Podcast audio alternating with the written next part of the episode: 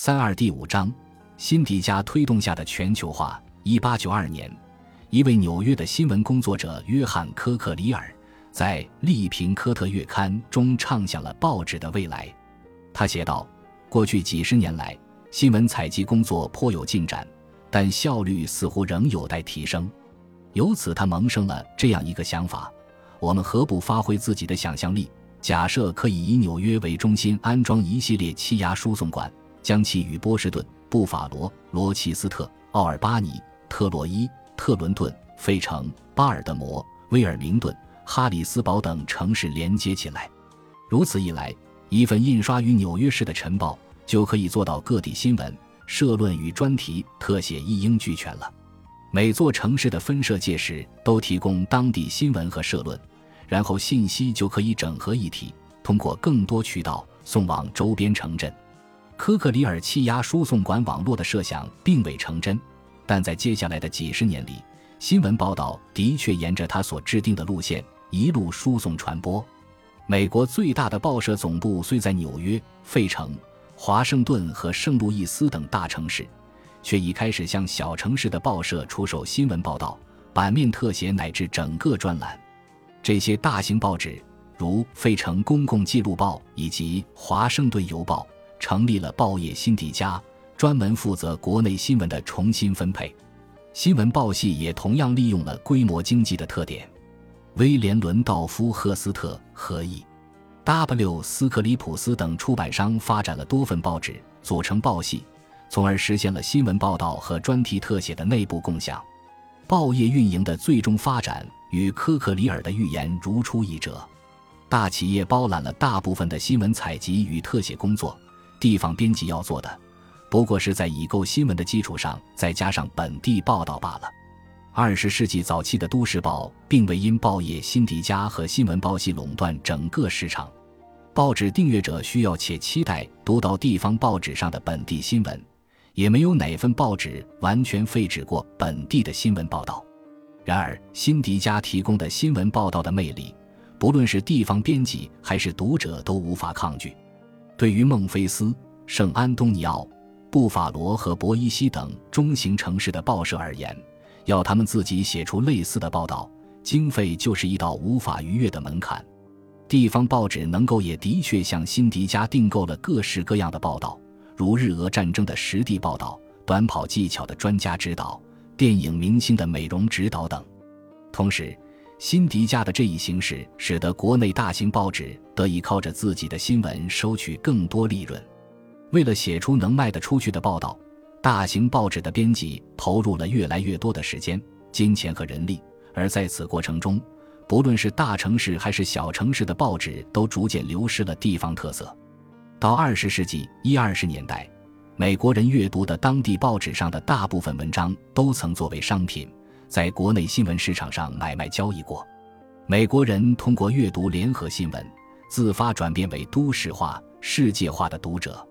而报纸则以刊登本周、本国和国际事件作为工具，帮助读者在当前国内及国际视角下找到自身所在城市的精准定位。海外文化介绍与事件报道的描写精彩、叙述详实，更加唤起了读者的好奇心。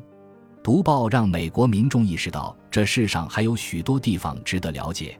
他们开始摒弃地方偏狭观念，转而关注国内、国际的多方新闻。报纸不仅拓宽了读者的视野，还同化了他们的词汇和体验。供美国各地阅读的联合特写新闻类别库存类型一致，越是经常在报纸上读到这些分类与类型。读者就越是倾向于将这些报道作为透镜，以这一视角来审视自己、观察城市、了解世界。对于传播以大众商品与娱乐为基础的民族文化，报纸的作用尤为显著。这是因为各地报纸对这些民族现象的认可是不言而喻的。每当新的时尚、音乐、电影出现时，城镇居民总会读读报纸，看看专栏作家们是如何分析、看待这些新事物的。标准化新闻冲淡了地方报纸的本地特色，转移了读者对自己家乡族群文化的关注，也模糊了各地区之间有意义的差异。在弱化本地特色的同时，辛迪加和报系促进了民族特色的发展。报纸在不同地区的读者之间建立起了普遍共识，从而培育出更为大众化的、为大多数人所理解的民族文化。为了走进报业辛迪加的历史，我们选择了威斯康星州的密尔沃基市作为切入点。不同于纽约、费城，这是一个就城市大小、人口以及报业规模而言，皆堪称典型的美国城市。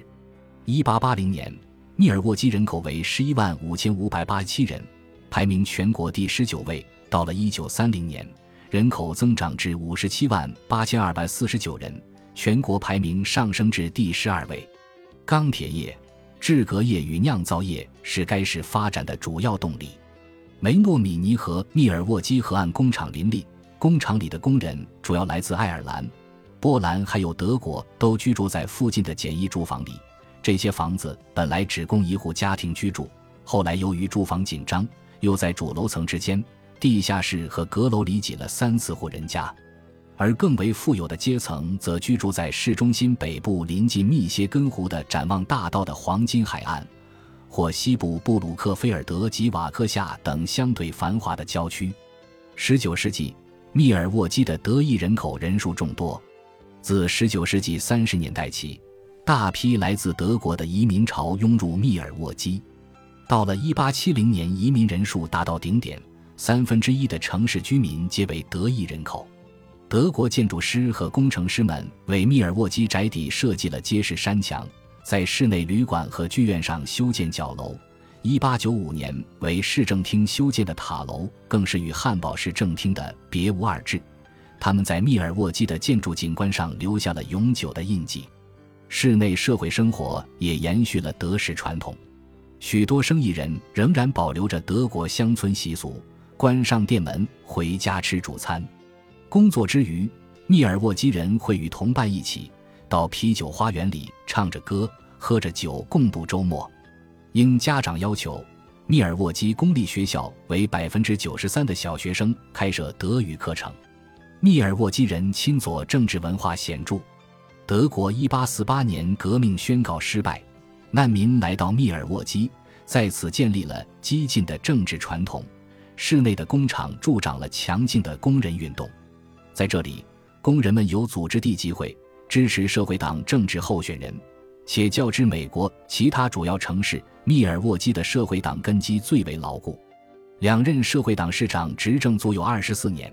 美国史上第一个社会党国会议员也在此选举产生。在其他领域，密尔沃基人虽谈不上激进，但也致力于进步事业，从食品安全到公共办学，涵盖面甚广。密尔沃基自诩为市政管理的榜样，发起公共卫生计划并引以为豪，成为二十世纪三十年代美国最健康的城市。芝加哥报社将密尔沃基视为销售市场。毕竟两地相隔不过一百英里，芝加哥论坛报就是密尔沃基报社为竞争对手，拒绝向他们出售辛迪加材料。但密尔沃基凭借其繁荣的区域经济和独特的地方文化，在芝加哥报纸的发行范围内形成了自己的地方新闻业。十九世纪晚期，保守派密尔沃基哨兵报与小型报纸密尔沃基每日新闻互为晨报市场的竞争对手。而密尔沃基新闻报和威斯康星晚报则是为晚报读者量身打造的报纸。市内光是德语日报就有四份，还有许多日报的目标读者是波兰人、捷克人或非裔美国人。二十世纪早期，室内新闻业迎来一些新报刊。一九零二年，密尔沃基自由报开始发行政治报道连载和左倾社论专业。一九一一年，社会党成立了。密尔沃基领袖报，尽管密尔沃基跟随国内趋势，试图巩固新闻业，却得不偿失。到一九三零年，已有两家英语日报和三家德语日报倒闭，报系接管了市内两家最具声望的日报社。在这五十多年里，密尔沃基人口增长了四倍，但报社之间兼并收购，只留下了最具影响力的几家。十九世纪，密尔沃基德语和英语报上的广告和文章，字里行间都展现出该市显著的德国特色和亲左倾向。早在其他城市的同期同行之前，密尔沃基报纸已经开始发行周日版面。毕竟，德国天主教和犹太人不像美国新教教徒那样，总是一丝不苟地举行周日礼拜仪式。二十世纪初，德国人和社会党对密尔沃基的影响开始降温，一定程度上促成了标准化新闻在该市的流通。